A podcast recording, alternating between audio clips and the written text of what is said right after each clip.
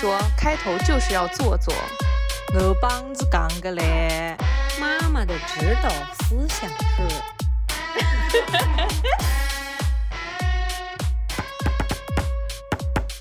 大家好，这里是宁宁开门。大家好，这里是宁宁开门，我是西西，我是凯子，我是宁宁。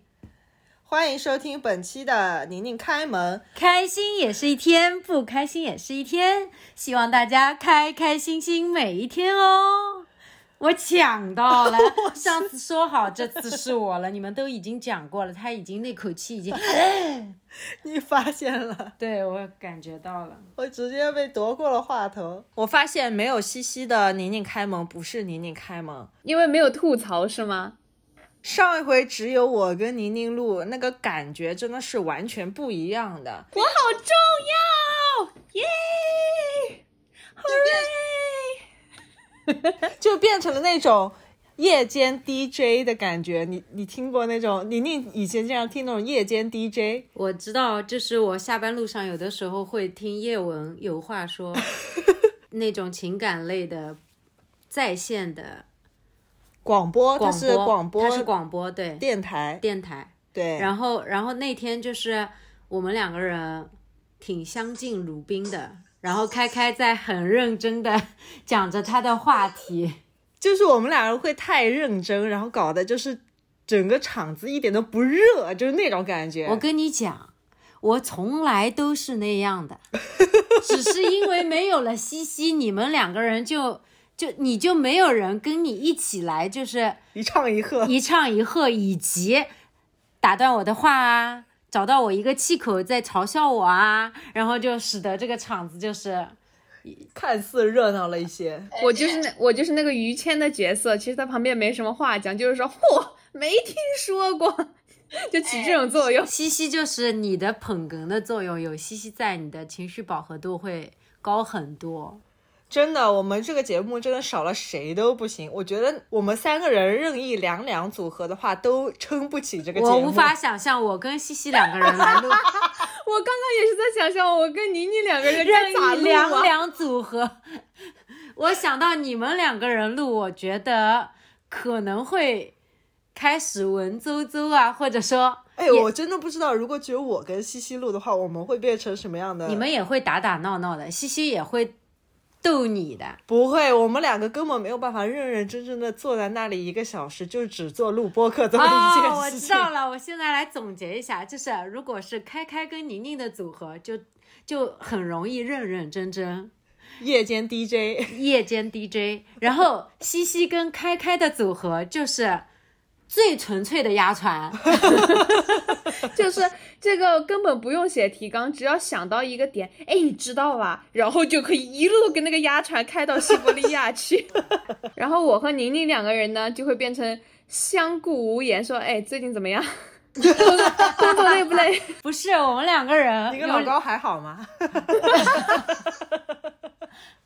老高最近走钢丝了吗？我跟他会有两个极端，我当时想说的是一种极端，就是说我们像刚刚说的那种，然后还有另外一种极端，就聊着聊着开始聊那种就是什么社会性的啦，哎，对对对对对，哎，然后你怎么看的？哎，我也是，我觉得，然后两个人讲出来完全不同的观点，但是却又很认同对方，然后一边认同一边讲着说，西西又说。嗯，你这么说的话，我倒不这么觉得，但是我是同意你的观点。对对对对，两个人聊成一种就是经济论坛。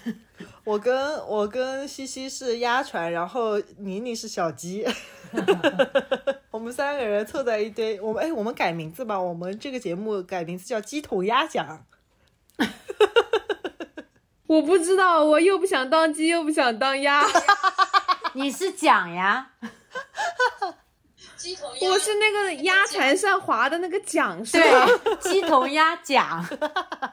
昨天是周五，本来呢，每一次到周四的时候，西西都会很积极的打视频给我，然后问我这周录什么。这一周呢，因为上周西西没有参加我们的录音嘛，这一周到周四西西还是音信全无。嗯，我就在周五的时候，因为周五我下班会比较早一点，我就打电话给他，问他这一周录什么。结果呢，我打给他的时候已经六点半了，西西一接。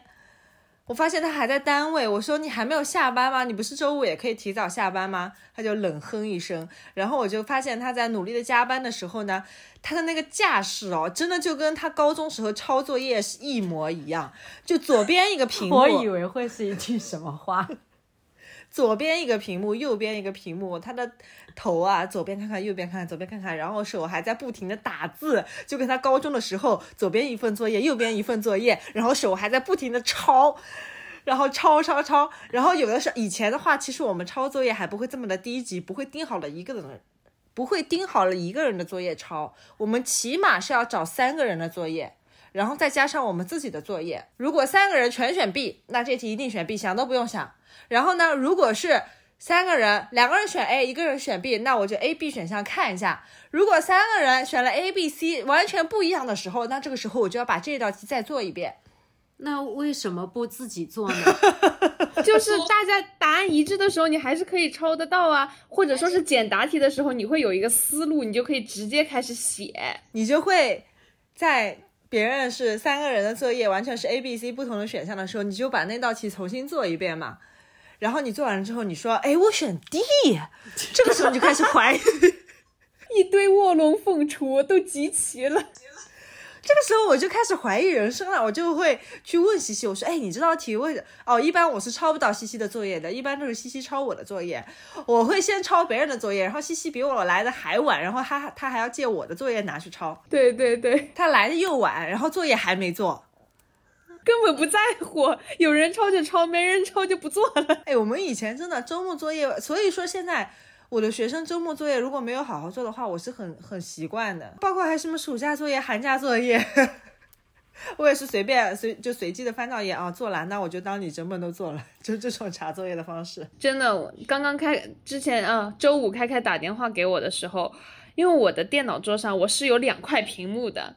因为我需要做很多的这种文书的工作，所以说我一块屏幕我眼睛会瞎掉。我是自己花钱配了另外一个大的屏幕的，我就觉得完全提高了我这个工作的效率，觉得非常的爽。然后开开给我打电话的时候，我真的就是左顾右盼，左顾右盼，一直在核对那个数据，然后把那个东西给填写完整。也怪不得开开说我像在抄作业，我确实是在把左边的表对到右边的表上面去。我们还要去，有的时候如果。凑齐不了三个人的作业，因为周末真的就是做作业的人的作业是很抢手的，你不一定能够 急得齐三本作业，除非你真的去的特别早。哎，真的，有的时候你也觉得很神奇，那种做完作业的人，他还是最早去的人。你说他作业都做完了，他那么早去干嘛？他难道不是他上学不是为了去抄作业的呀？难道不是应该像我们这种没有做作业的人才要早去吗？哎，你想想看，如果说真的像你说的那样，那我们就完了。没有做作业的人全早早的去了，他们又没有作业可以抄，在那里干嘛呢？结果了，做作业的人全都很晚很晚来，一来都已经要交作业了，那你说怎么办啊？如何调剂呀、我真的希望西西的妈妈不要听到这分钟。为什么呢？因为我刚刚第一反应，当他提出这个疑问的时候，我第一反应是想要去论述一下这些人为什么会早去。结果在西西的那个画面，他接了一个气口，居然说出了一段：“ 哎，这样的话我们会倒霉的，我们会抄不到作业的。”你有没有想过啊？他不知道为什么要想这个问题。哎，而且尤其是像我这种既不喜欢做作业的人，哎，我还喜欢踩点到，因为以前我们是规定一个到校时间嘛，比如说周日下午两点你要到校，但是老师呢一般不会两点准时就进班，所以呢，我是真的是踩着两点那个时间到到班，嗯，老师一般会到个三点多，或者甚至反正反正有很久的时间，或者两点半这样子，是足够你把作业全部 抄完的。这个可能就是价值排序的问题。刚刚西西说了一句，应该就是很符合咱们这样子的。我也没有跟你们有多大差别，就是能能有的抄就抄，没有的抄那就不做啦，就空着啦。反正那些作业也是做不完的。然后那些早既做的作业又早去的人，其实他们就是他们没有在思考这个问题。他们早去，可能他们用早去的时间，人家就在教室里面预习啦。就像刚刚开开说的，一般开开呢是比我先到的，然后他已经把作业抄好了，我就可以把开开的作业以及另外两个同学的作业摊在我那个地方，然后把自己作业放在中间，然后开始抄。这个时候开开已经做完作业了，他在我旁边非常的放松，但是呢。嘴呢是一如既往的欠，他就插着个手哈，抱着手，你这么有画面感哦。对，抱着手，然后呢往我这边一撇，说：“哦哟，不知道的还以为你在编教材的，又认真，然后又放了很多参考资料的感觉。就你这种注意力，旁边还有一个人在讲话，你那个答案确定全抄对了吗？抄不抄的对无所谓，抄作业的目的是把它做完，你懂吗？填满，那你们为什么不自己去填满呢？就像我，就是在家里扔橡皮填满就行了呀。我们连在家里面提前扔橡皮做这件事情都不愿意，就是想要去学校里面抄。我真的不想告诉大家，其实他们还算是一个蛮蛮好的高中的 学生。而且我俩成绩也还行，对，成绩也还行。有没有想过一个问题？我们抄作业的时候，正如我刚刚所说，我们还会去质疑人家的 A、B、C。如果大家答案都……哎，你想啊，如果所有人都选 B，就是所有人都选了一样的答案，说明这道题是不是并不是一道容易错的题？它不会是一道难题。对，这道题就不不配我费心思去思考它，我抄就好了。对呀。哎那如果大家答案不一样，那这肯定就是肯定是一道易错题。那你是不是就值得你动一动脑筋去算一下？没想到吧，宁宁，总比你在家里面扔橡皮好吧？我们多少还是动了点脑筋的。而且那个橡皮明明两个面比较大，两个面比较小，你都扔出来的不是同一个概率啊，宁宁。我把它切成正方形了呀！你的努力就是把一个橡皮切成了一个等边的六边形、六六面体。嗯，西西抄作业真的是有一套，包括他在默写的时候作弊，当年我也是叹为观止的。他真的是那种非常气定神闲的老师，哪怕就是坐在上面，他都可以。正大光明的把他的书摊在那里抄，他一点都没背，他就是他书摊在那里抄。然后老师会有的时候他会心情心血来潮，他就是站起来在班级里面转一圈。但是他站起来的时候呢，他不会是那种专门去撒一个人。我们来复习一下上 上一节课，撒这个单词，撒大家还记得吗？就是他想要去。他不是带着那种想要逮作弊的学生的那种目的站起来的，他就是很慢悠悠、气定神闲的站起来，然后呢，计划就是在班级里面转一圈。因为西西真的，他真的 multitask 真的是。在这一件事情上面运用到了极致，他一边要听老师在报什么东西，一边呢还要去看书上我抄到哪了，还要不要翻页。然后呢，他居然还有一丝的余光看着老师有没有站起来，然后走向他。如果他的余光只要在第零点零一秒看到老师站起来了，他就会非常淡定的，浑身上下没有一块肌肉有一点点多余的动作，只有一根手指，就是他。他的右手的食指，啪把那本书给合上了，就是完全发现不了他在作弊。因为作弊的人，如果说但凡你的动作只要有一丝的异常，你一定会引起老师的注意。因为你在哪怕是就是有的时候你看到老师一动，你就会突然也一动，就会你那个很明显，你知道吗？哪怕是你一点点那种目光的移动，其实老师都是能看得到的。真的没，哪怕是你那个下巴稍微这样子、这样子一一点点，真的哪怕只有一厘米的那种移动，老师都是看得到的。嗯哼。但是他全身上下真的一点其他部位都没有动，还是保持着正常，然后就是食指这样一拨，把他的书给合上了。话说到这里，你怎么就不 multitasking 了呢？你不光要听写，然后你还要来问我那个词儿到底咋写，然后呢，你还要看着我说，哇，西西好厉害，可以 multitasking。可能他真的就连老师在报什么都没在听。我在听啊，我只是不知道。他一般是背了的那个人。我我背了又没背全，然后 又不想要不过关，就就压力很大，整个一个压力爆表的一个状态。然后西西就在旁边放松的要命。很气定神闲，他只要控制好他全身上下的肌肉，其实尤其是上半身就可以了。怎么下半身还要踩缝纫机吗？好，我们要切入今天的主题了。最近降温了嘛，有点忽冷忽热，白天就会特别热，甚至还有十几二十度那种，但是早晚温差真挺大的。然后今天下午呢，我先去找了宁宁，跟她一起去逛了个超市。完了之后呢，我们吃晚饭是去喝的羊汤，哇，真的勾起了我好多的回忆啊！那个羊汤我们还带西西去喝过，就是按头安利给西西，但是西西好像对于这种苍蝇小馆的羊汤，就是好像没有特别的感兴趣。我不是没有特别感兴趣，我对羊汤是特别感兴趣的，但是。我是一个非常爱在家里面吃饭的人，我就是喝完了以后，我觉得也没有爸爸烧的好吃，就是也所以就也没有表示出特别大的兴趣。西西的情况就印证了我今天说的那一点，那家养汤它最主要的精髓和灵魂就在它自制的那个羊油辣酱对，上面。你不吃辣，对，西西他是一个不吃辣的人，所以说他。不放那个辣酱，它就是正常放的很少，非常几乎没放。他那个辣，他他觉得挺辣的。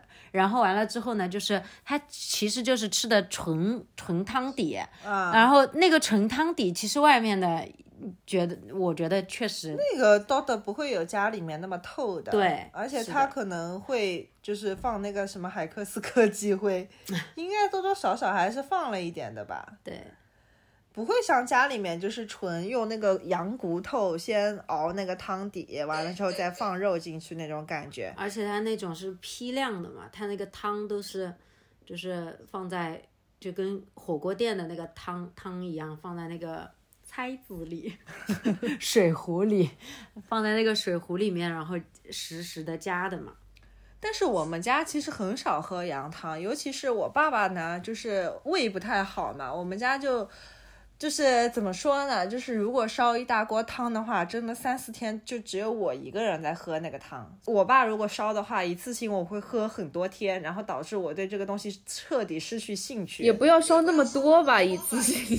哎呀，真的，我爸就是这件事情真的改不了。他每一次包括烧那个红烧肉啦，炖什么牛肉啦，什么都是满满一大锅。然后完了之后呢，我妈又有一点。糖尿病，他一顿也吃不了太多，就是肉的话，可能就吃个一两块，有的时候甚至都不吃。然后我就是家里面吃肉的主力，你知道吗？他说：“哎呦，哎呀，开开药吃的哇，哎呀，你扣个小捞吃的都香啊，哎呀，就是下一次烧的更多。”一整段都听不懂，咱就是说。就是意会吧，意会吧。就是我爸爸就说：“哎呀，你快看凯子吃的多香啊！你看这孩子多爱吃我烧的那个羊肉啊，然后下次烧了更大的一锅。”然后我就压力超大。然后你一道菜，你第一顿吃到的时候，你肯定是觉得很香、很好吃的。你真的吃了三四天之后呢，你就，哦，我突然间越发的明白你为什么不吃隔夜菜。不吃隔夜菜跟这件事情呢，其实是没有关系的。我多多少少有点关系。不是的，我不吃隔夜菜，我是不吃的隔夜菜有哪些？我不吃，尤其不是隔夜的问题，我连隔顿的我都不吃。我不吃隔顿的任何鱼虾海鲜，因为冷掉了再热会腥啊。如果冷掉了之后你不热，冷的我也不吃。让我们把话题拉回到那家羊汤店。那家羊汤店呢，就是开在一个老新村的新老小区的一个门口，嗯，呃，非常小的一个店面，大概它的店面的门呢，就只有就是两扇门那么宽，然后呢，它的店门口就是所有的食材全部就是那么露天敞开着堆在它的那个店门口，然后一口大锅，从早到晚就是那个一口大锅里面就是炖着那个羊汤。然后它的羊肉啊、羊杂啊，所有的那些，包括还有羊鞭啊、羊宝啊，什么有的没的那些东西，就是露天的放在那里。然后呢，如果你要吃的时候呢，喂，警察，这里有个暴露癖。警察说什么？在哪里？说啊，就在那个老小区的门口，但是是一只羊。然后如果有顾客点了之后呢，他是当场称重嘛，比如说你要一斤羊肉或者半斤羊肉、半斤羊杂，他就直接从旁边，我不知道他们是直接拿手抓的呢，还是至少好歹戴点手套什么的？我没有这个细节的印象了。戴手套的，哦，戴手套又有什么用呢？他们手套什么哪里都碰，也对啊，他们戴手套只是为了保护自己的手不被弄脏而已，并不是为了我们食材的健康和卫生，好吗？就是那个专门切肉是专门有一个人的，哦，然后收钱是专门有一个人的，然后那个喊喊号什么他们那里根本没有喊号的人。这里就要说到，因为他们那家店那家店的生意真的极其特别的好，尤其是到冬天的饭点的时候。如果你但凡敢在饭点去，你就做好打算，你要站在人家的桌子旁边，站在那个走廊过道里面看好了人家吃，因为他们那个店既没有排号，也没有排队，门口也没有任何一张小板凳给你坐着等位置，所有人就是只要没有位置的人，就全部都挤在那个店里面，对然后盯好了旁边正在吃的人，在吃的人压力也很大。宁宁第一次带我去吃这家店的时候，我们就是在饭点去的。对，然后人真的超级多。那个时候我还是一个极度的社恐，我不知道在那样一个人多的环境里面，我该如何自处。我们就像插蜡烛一样插在那个走 走廊里，然后呢，宁宁就负责去，呃，我不知道该怎么办。我我当时我就是在心想说，我们是要等这桌人吗？我们是要等他们吃完站起来然后坐一下吗？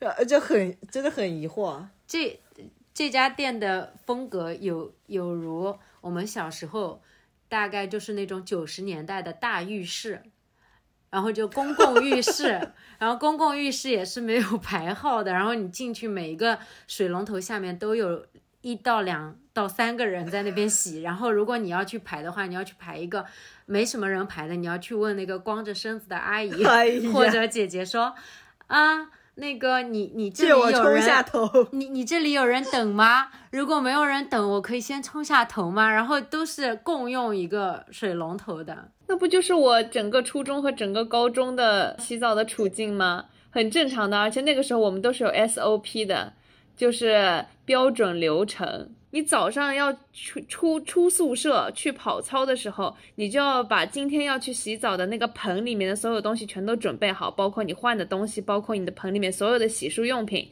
准备好，然后呢放到那个呃洗那个洗澡的那栋楼的楼梯间里面就放好，然后你才去跑早操。下午可到了可以洗澡的点的时候，开开先冲进去找淋浴头，我在后面拿着两个盆去找柜子。一下课，真的所有人都飞奔。那个时候没有一个老师敢拖堂，只要哪个老师敢拖堂的话，真的在背地里面要被学生骂死。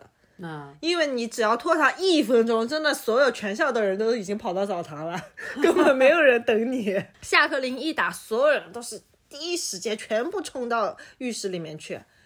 当然也有人不洗澡的，他们就直接去吃饭了。嗯然后就是所有女生都在疯狂的跑。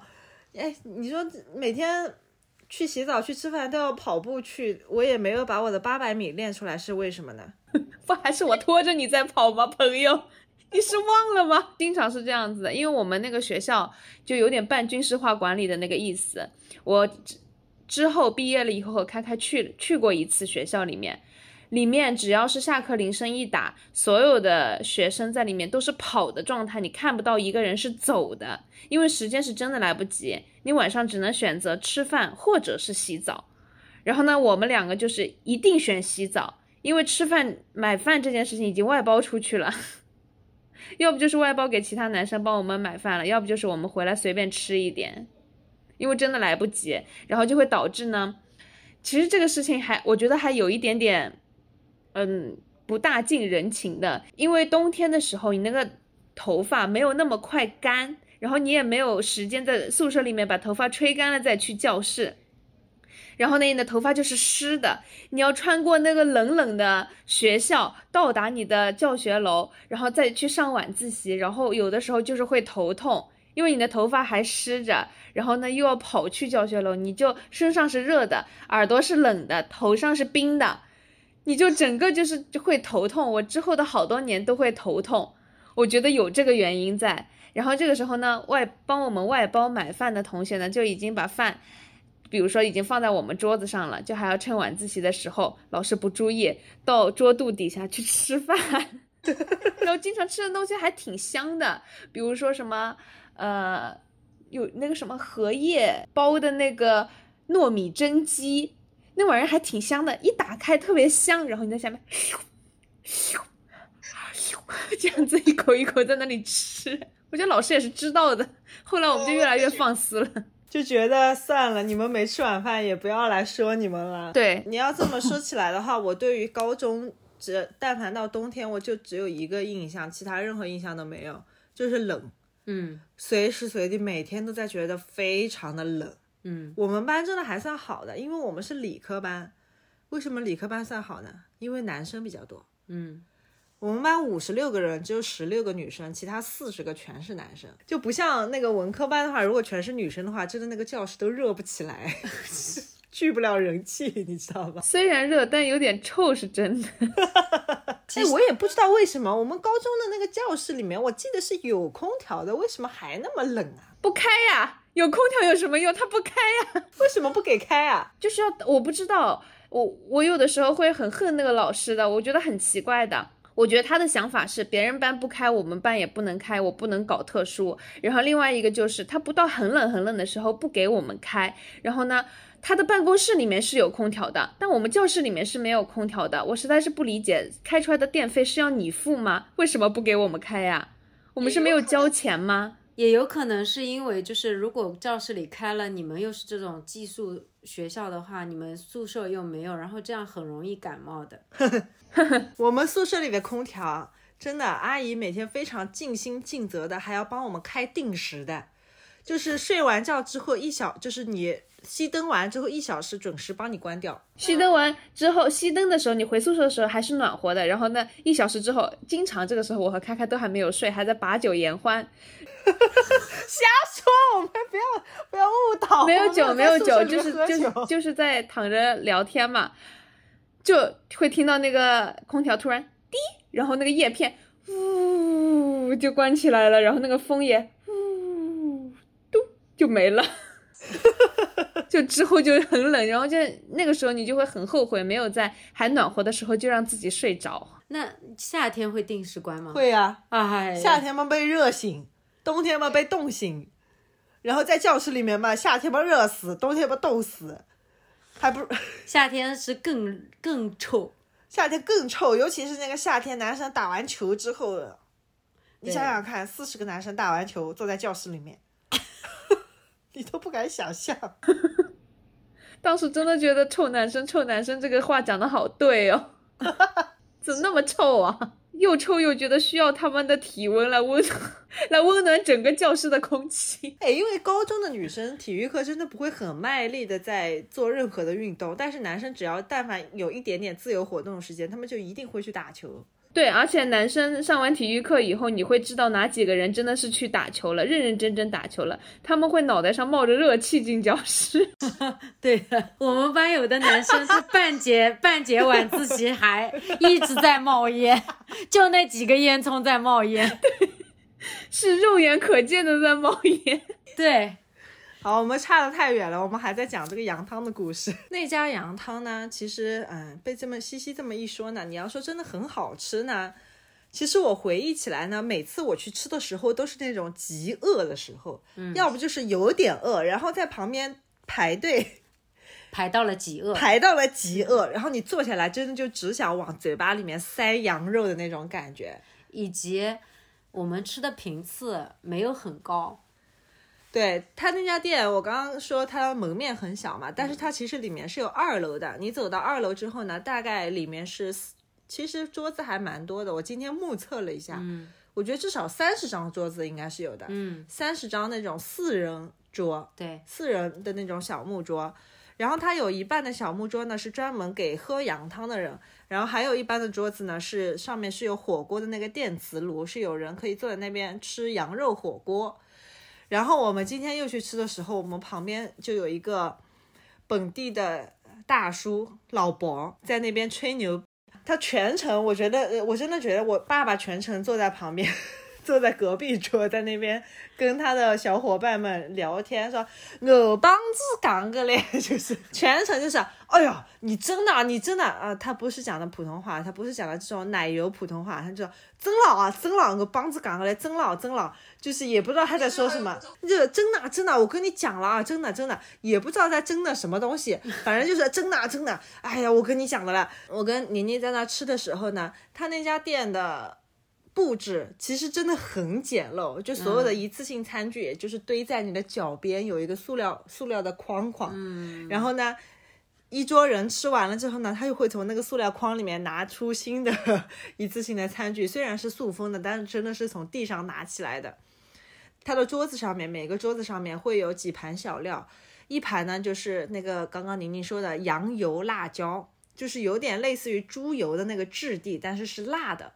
还有一盆呢，就是那个 hold on hold on，你是说它就是油，但是是辣的油吗？就是猪油，但是呢，就类似于猪油，但是呢，它应该是羊油，里面熬了辣椒进去，就是辣酱进去，或者是那种辣椒粉，就是你是吃不到辣椒的颗粒的，但是它是很辣很辣，然后是油状的，是固体凝固的，你放到汤里面，就是把它搅和开了之后呢，它就是一层油。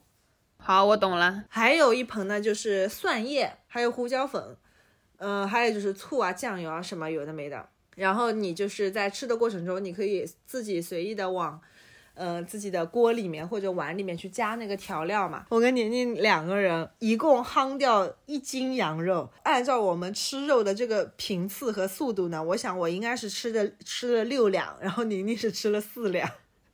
是的。或者我吃了六两半，我不知道，反正没有在认真的计数。再去捞的时候，已经没 没有肉了。第二，先是放了一半，然后那一半，第一个一半的时候我还吃到一点的。我应该我的那个四两或者三两半，应该就是在第一次放那个半斤的时候吃到了一些，然后第二次放那个半斤的时候，我我不知道为什么，我就只吃到了大概。五六片牛肉哦，羊肉，说吧你。我觉得我建议下次这个样子，开开只能用筷子吃，然后宁宁用那个漏勺撩着吃，这样应该会好一点。然后我们吃着吃着吃着吃着，我就开始跟宁宁忆当年。回忆往昔，我说我跟你讲，真的真的，当年当年 不是这种。我跟宁宁，我们俩吃的第一顿饭就是羊汤。那个时候我真的特别的矜持，全程哎做的笔挺笔挺。你笔挺笔挺，在那个环境里面也没必要吧。对，就显得我真的很格格不入，以及我真的很尴尬。好在于那天我们去吃羊汤是下了班一起去的，并没有说是特地在休息的时候约着去，那么他就要 overdressed 坐在羊汤店。对对对，啊，宁宁请我吃羊汤啊，那那个馆子里面应该金碧辉煌吧？那我要穿。晚礼服。今天我跟宁宁吃的时候，两个人就是闷头在那边干肉，就是就是一口一口一口一口的在那边不停的疯狂的干肉，然后中间我还非常的气愤。因为宁宁，她就像西西刚刚说的，她拿那个漏勺捞完了捞完了肉之后呢，她就顺手的放在了她那一边，在一个我几乎就是快要够不到，我要站起来才能够拿到的地方，我就很生气。我说，哎，你有没有一点公德心啊？啊，你用完了勺子，别人下一个不要用的，你不能够放在这个中间大家都够得到的地方吗？然后他骂我，就像在骂一个陌生人，你有没有公德心啊？这个是公勺哎，我们是拼桌的。你放回去，我真的超气的。然后呢，我跟他讲了一遍之后，我就在继续吃肉嘛。他就假模了鬼的把那个勺子又放到了中间，我就继续吃了。吃了一会儿，吃了一会儿呢，我的眼睛我正在我正在低头吃，因为我今天吃晚饭的时候是戴了个帽子，我低头吃呢，宁宁应该是看不到我的目光所及是在哪里的。所以不戴帽子我也看不到，因为我根本都不会注意你在很鸡贼的注意我。所以呢，等到我第二次。我又发现他拿起了那个漏勺了，我就开始紧紧的盯着他那只手，老老师的老师的直觉都上线了。我就假装我还在吃肉，但是我的眼睛是一直盯好了他那只手的。我就果不其然，他那个勺子在锅里面捞捞捞捞了两圈之后呢，他又顺手放在他里面。我说，哎，被我抓到了吧？你看看，你就是一个没有公德心的人，被他吓一跳。你又放在自己那一边，你根本就不会想好了，等一会儿别人也要拿那个漏勺去捞肉，你又不放在中间。可想而知，他那个六两半是怎么吃到嘴巴里的。宁宁自从第二次被他吓到那个漏勺的事件之后，我我我再也没捞到过肉。你只会用自己放在手边的勺子是吗？那个勺子但凡放在中间，你就用不到了。也，你要这么想，宁宁要是不把漏勺放他那边的话。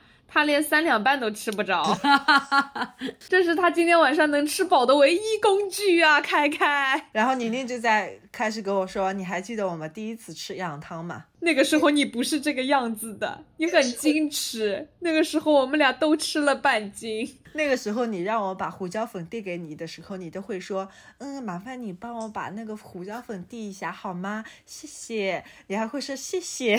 那个时候你还会说谢谢。现在你就像在说一个陌生人。有没有公德心啊？然后那个时候他但凡打一个嗝，他一定会跟我说：“Sorry。”哦，不好意思，吃的有点饱。然后现在就是，呃，要整个 把声音扩出去，恨不得对，恨不得用手这样 放在嘴嘴边，就是像喇叭状这样的。对对对，是你闻闻我吃的香不香？今天我们一边吃着羊汤，就是想到我们以前也一起吃羊汤了。之后呢，我们又想到了以前我们经常会去吃的一家小馄饨。嗯。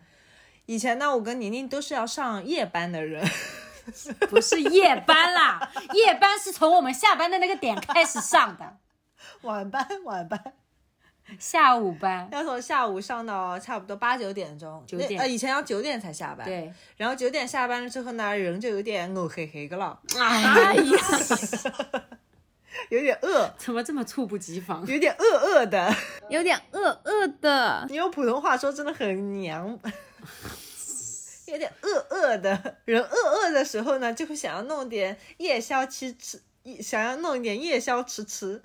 然后宁宁在那个时候就经常会带我去吃一家小馄饨。那个小馄饨呢，在一个巷子里面。他对于市中心所有的老小区里面的好吃的，他真的都了如指掌。我都不知道他是怎么做到的。是因为我我比你多活了那么多年，而且我我确实比你上。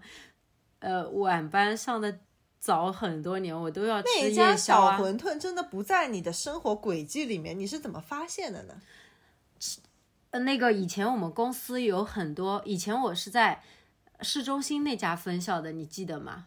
然后市中心那家分校有很多的销售啊、老师啊，他们都是市中心的人，然后他们哎呀，不要太熟悉啊，这里的、那里的、这里的、那里的。那个开在巷子里面的小馄饨呢，它还是一个摊子，一个三轮车的摊子，它都没有店面。对，然后就是从那个网吧里面拉了一根电线出来，对，插了一个电灯。它的电线是从那个冷饮批发店拉出来的。然后呢，它的小推车下面是一个，不是小推车，三轮车下面是一个火炉，然后上面烧着一锅水，然后就下馄饨给像我们这种夜猫子。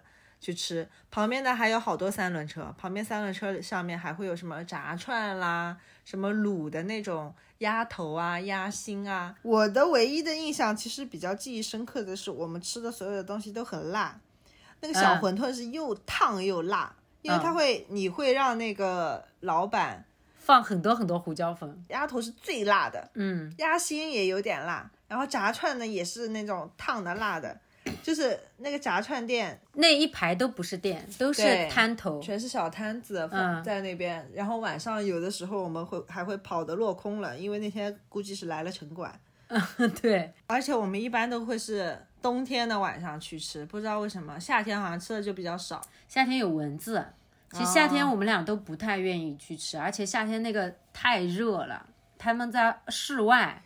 嗯，对，又有蚊子，冬天还好忍受一点，而且那个烫烫的馄饨还会让身体就是暖一点。对，一碗小馄饨下肚，然后再吃点别的什么杂七杂八有的没的东西，辣，很辣的东西。最深的印象就是每一次吃完，我都是吃到的全是鼻涕。然后嘴嘴嘴巴辣到发苦，然后嘴唇有点那种外翻的感觉。我一般都不会发苦，我只是嘴巴肿了，对，辣的有点，嘴唇有点那种很性感的那种肿肿的、红红的那种。那个摊头其实对于开开来说，还有一个很，我现在那个画面里，他很局促的一点是，他它挺高的，然后那个摊头都是那种小朋友的那种小马扎小马扎，然后那个桌小子矮桌小矮桌就是那个桌子的高度差不多像一个茶几，然后然后旁边是个小马扎，然后坐在那个地方沤在那里吃。哦在，哎呀，又有了新的词汇来，我们今天有了新的词汇今天我。们复习了啥？再来学一下哦。哦在那边，哦在那边就是怎么样呢？就是趴着弓着背窝在那里，整个身体没有办法舒展的这样的一个姿姿势，就是沤在那里。我们冬天还有一个保留项目，就是每到跨年的时候，大概是六年前了吧，这样算来要。因为我们两个在一起五年，然后我们俩是，哦不对，那就是五年前。不对不对，和老高就跨过三次，在和老高跨年之前还有一次，啊，那就四年前。哈，只有四年吗？跟老高跨不止三次了吧？跟老高跨了四次四次了，有一次是没好好跨，那那一年我跟宁宁快要嘎嘣儿那一次，对，就是这跨年这件事情，就像就像一个里程碑的事件一样，感觉每年都会发现一点大家生活的不同的状态。第一年呢，是我跟开开和宁宁跨的，然后呢，就完全是呃闺蜜情深以及 have fun 三个人，然后三个人还玩游戏，是吧？打排桌球，打桌球，然后呢，第二年就有老高的加入了，我们还做了一个横幅 没有。第三年才做横幅。对，你看你就少了一年了。哦。第二年，对我们第二年是宿醉，第二年是认亲宿醉，对吧？认亲了，第二年是我们先吃了那个牛排，然后还去了一下酒吧，对，然后就宿醉了。回到那个奥布什么奥布？啊、去完酒吧之后才去的酒店里面接着喝的吗？对，是啊的，啊、那对的。对，然后第三年是打了横幅，吃完晚饭直接进酒店，直接喝喝。嗯，对。对，但是那一年也没有喝的很厉害。第二年，呃，就是跟老高一起跨的第二年，特别的收，就是 就是特别害怕再发生往年的这种事情。然后当时大概一起喝了一下，玩了一会儿游戏，我们还带了飞行棋。然后第二年跟老高一起跨就已经一起玩游戏了，然后第三年就是吵不太架。好的那一年。然后第三年就是宁宁和开开在那里吵架，然后我和老高就完全属于一个哈怎么回事啊？不是跨年了吗？好尴尬。然后我在那里脚趾抠地，在那里劝架，然后老高根本就是碰到这种事情，老高就是不知道如何做到的，他可以很好的抽身，你懂吗？他就。已经开始钻被窝了，在被窝里面半梦半醒的，觉得说，哎呀，你们三个说吧，我已经要开始睡觉了。然后听听听听，觉得说，哎呀，我觉得你们这个事情，想了想，也不知道说什么，说要说简单也简单，要说难也难，就开始讲点那种废话。废话然后劝架到第劝到了四年的三话，到第四年的话，就是我刚过去的这一年嘛。对，我们是在新北的那个酒店里面，所以这样算起来，我们一共跨了五个年。对，对跨年这件事情作为一个保留项目呢，其实我还是挺希望它成为一个，就是继续保留的一个项目。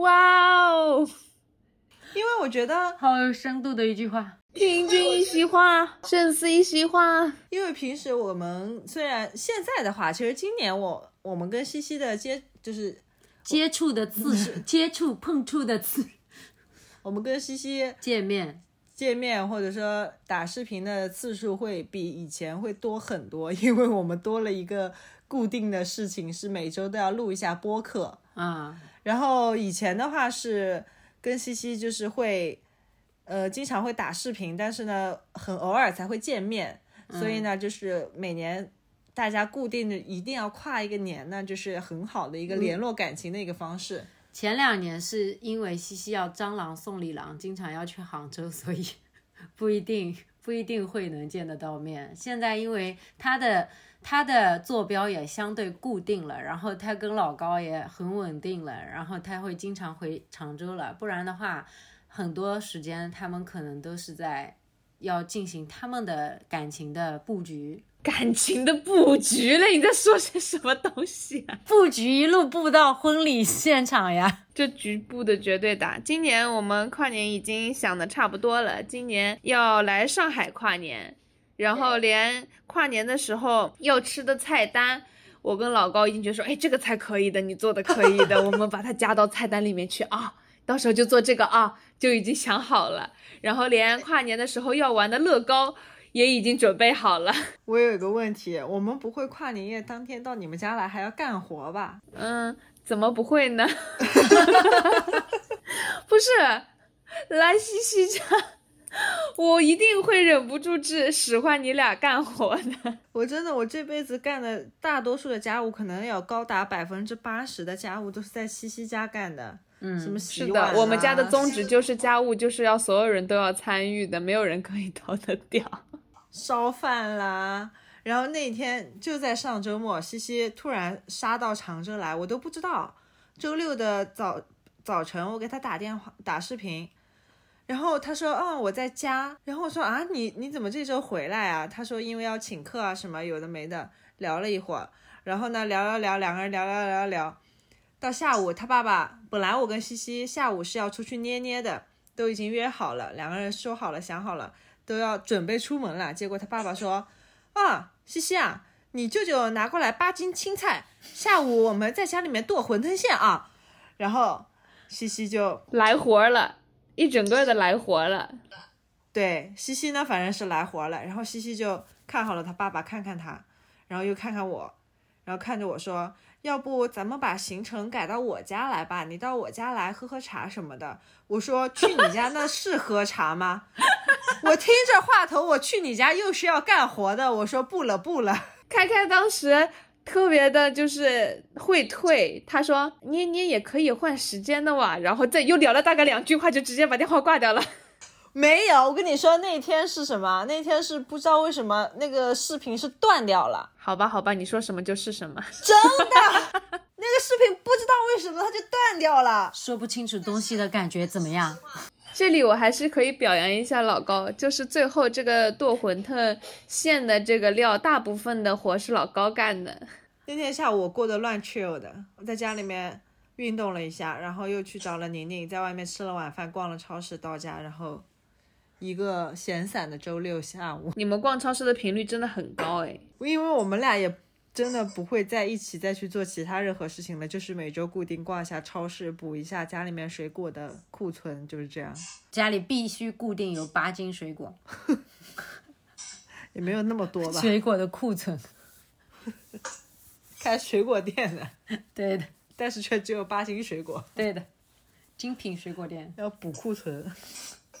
谁会来买啊？打卡吗？反正每年跨年我都是很开心的，因为是一个很节日的气氛，就是那那阶段就是很多节日嘛，前面又是什么圣诞节啦，然后跨年、元旦，然后又过年，然后过完年又不久又是什么情人节，就是中间还隔了你的生日哦，对，还有我的生日。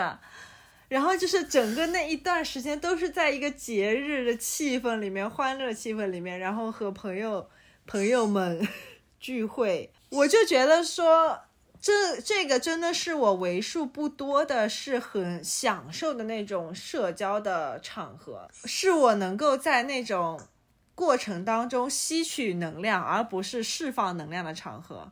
因为那天我在听，又是在听另外一个播客的时候。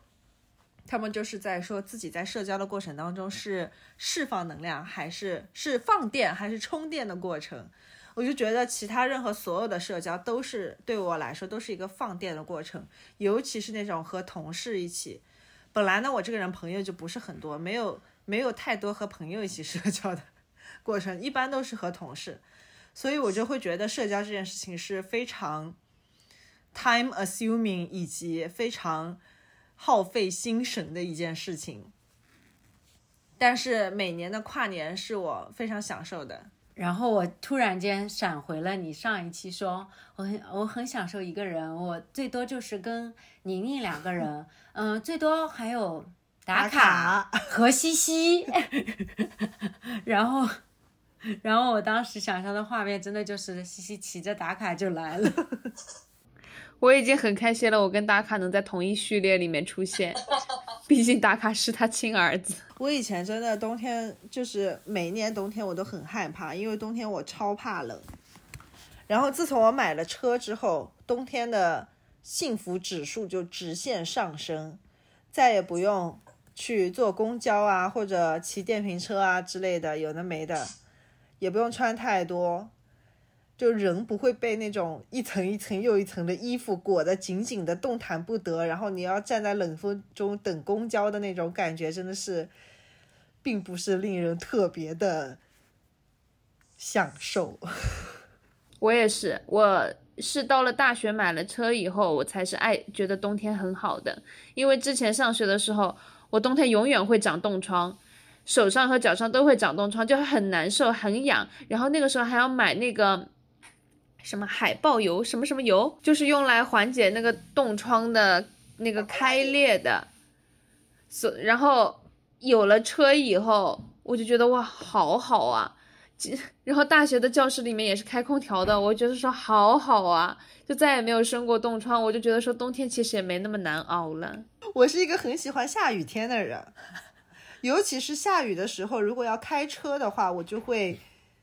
觉得人整个人都非常的放松啊，就是天然的白噪音啊，那个雨声哒啦哒啦哒啦哒啦一直打在你车上的时候，你就是在一个巨大的白噪音的那个空间里面。对他那一次给我第一次给我分享那个小睡眠是吗？是叫小睡眠吗？他拼凑出一个他自己非常满意的。音频，然后他听着那个就哦要睡过去，然后他那一次我说我睡不着，他说啊我给你听这个东西你绝对睡得着，然后我听听听听越听越清醒，越听越清醒，我心想说那个雨就像在我打在我脑子里一样。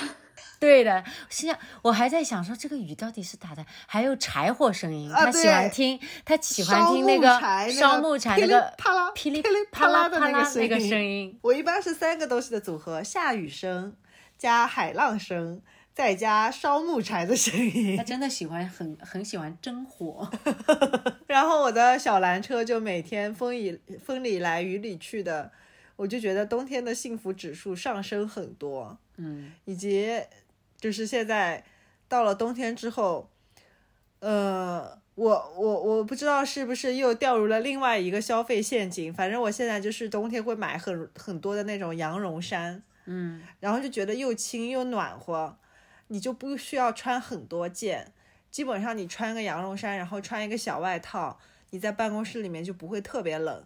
然后到了真的真的很冬天的时候呢，就再加一个羽绒服的外套，或者是特别厚的外套，你就是在路上的话就会不冷。那你到了办公室把外套脱掉之后，又是一个不冷的状态。嗯，所以整个冬天，哎，我真是我我小时候在家里面的时候，我不知道为什么我们家的空调是只有夏天才会开，冬天是不开空调的。那，然后整个冬天我就是硬扛。硬扛，而且我本身就是一个自己并不会散发热量的人。反正我对于冬天整个的记忆就是只有一个字，觉得好冷。有一个字就觉得好冷。小时候的冬天真的是，除了被窝里面是热的，外面都是凉的。你只要出了被窝就是冷的，你一定要把衣服早上穿的时候先放进被窝里面暖一暖，然后在被窝里面把衣服穿好，所有东西都穿好。然后才会出被窝，还觉得冷的要死。我小时候最害怕的一件事情就是过年的时候去我姑姑家拜年。嗯，我姑姑家极其的空旷，而且我不知道为什么我姑姑到大冬天，她是在一个笼子里吗？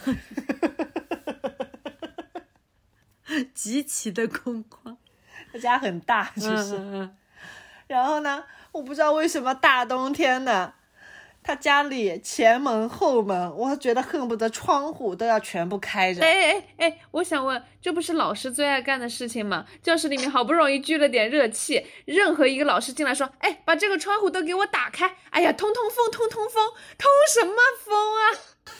老师肯定是觉得太臭了，对因为他从外面刚走进来。对，可是老师，你的办公室是暖和的，我们好不容易聚了点气，真的别开了。然后我姑姑不仅不开空调，还要把前门后门全部都开着，然后直到中午，因为是拜年嘛，你肯定是上午去，直到中午吃饭的时候放了一个小火锅。每年去姑姑家都是吃小火锅，我也不知道为什么。还有糖醋排骨，她每年都会烧糖醋排骨。我都不爱吃糖醋排骨，但是他觉得他自己的糖醋排骨烧的很好吃，他就一定会烧糖醋排骨，还有糖蹄，还有甜饭。都是甜的，然后我就只能够围着那个小火锅，然后手里端了一杯热茶，然后好不容易才有点热气。那你妈妈每年去你姑姑家哎，都吃不了什么东西？你都不知道，我妈妈一点都不冷。哦，你在说什么东西？没想到吧？不要预判宁宁要说什么。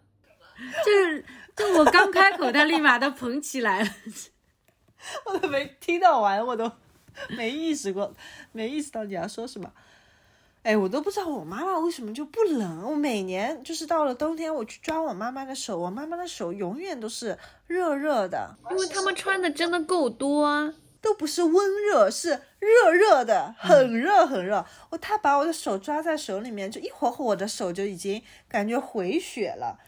他也没有穿的比我多啊，那我穿的衣服的数量跟他那是一样的，但是我就是热不起来。可能我干的活没有他多吧，对，什么可能我干的活没有他多。来我家保准热。要不要总结一下？这个东西，这怎么总结？把这儿剪进去，要不然我？如果我们这个，如果这一期还是能够总结出来，我觉得就真的是太牛逼了。那我们来结个尾吧。希望大家开开心心的度过这个冬天，好好的保暖。天气已经有点冷了，多喝点热水。多穿一条秋裤，省得胯关节像我一样拖着走。我那天还在跟宁宁说，我说我这两天这一段时间都觉得我的胯骨轴子好像有一点点的不得劲儿。